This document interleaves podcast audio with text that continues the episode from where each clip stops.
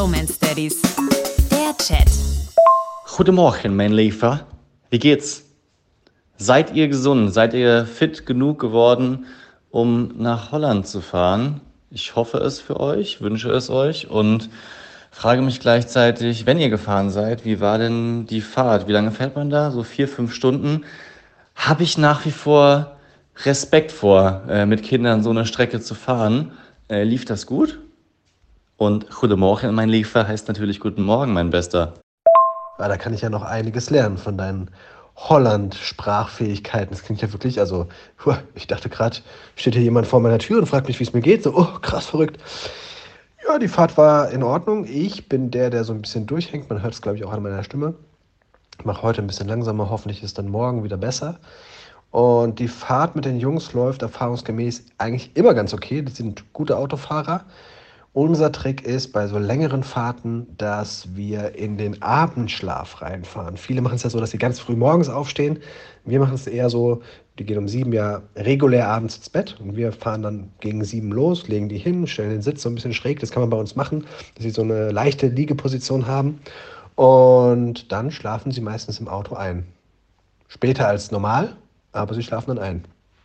Und das Blöde ist dann nur dieser Moment, wenn man äh, die Kinder nach dem Autofahren ins Hotelzimmer bringen muss. Aber auch da sind sie recht cool. Was war denn das längste, was ihr so gemacht habt an Autofahrt? Und war das der Grund, warum ihr nicht mitgekommen seid? Weil Stiefpapa von meiner Frau hat ja abgesagt. Hier ist ein bezahltes Zimmer, das konnten wir nicht mehr stornieren. Und ihr sagt, nö, wollt ihr nicht. Gut, warum wir nicht mitgekommen sind, meine Frau muss ja noch arbeiten heute, hatte ich dir, glaube ich, gesagt irgendwann mal. Und der Hauptgrund ist wahrscheinlich, dass ich nicht so spontan bin. Das stellt mich vor Schwierigkeiten, so kurzfristig äh, fertig zu sein und meine Pläne über Bord zu werfen. Ähm, ja, aber ihr macht das schon auch ganz toll ohne uns. Ist ja manchmal auch gut, Familie nicht in der Nähe zu haben, sonst wird es mit dem Essen immer so anstrengend. Aber geil, ja, dann seid ihr die, die Profis, was das Fahren betrifft. Da kann ich von euch noch was lernen. Nach Holland geht's auch wahrscheinlich. Ich habe dann immer Sorge davor, dass man mitten in der Nacht ankommt, selber nur vier Stunden schlafen kann und dann sind die Kids um 6 Uhr ausgeschlafen und du hängst den nächsten Tag komplett drin.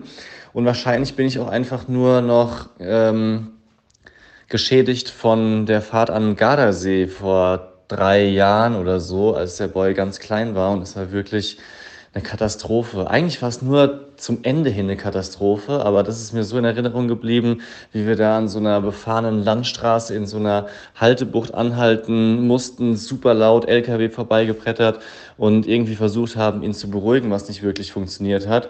Weil ansonsten sind die Autofahrten mit den zwei mittlerweile auch ganz gut. Vielleicht muss ich es einfach nur noch mal ablegen, dieses Trauma und sowas äh, auch probieren.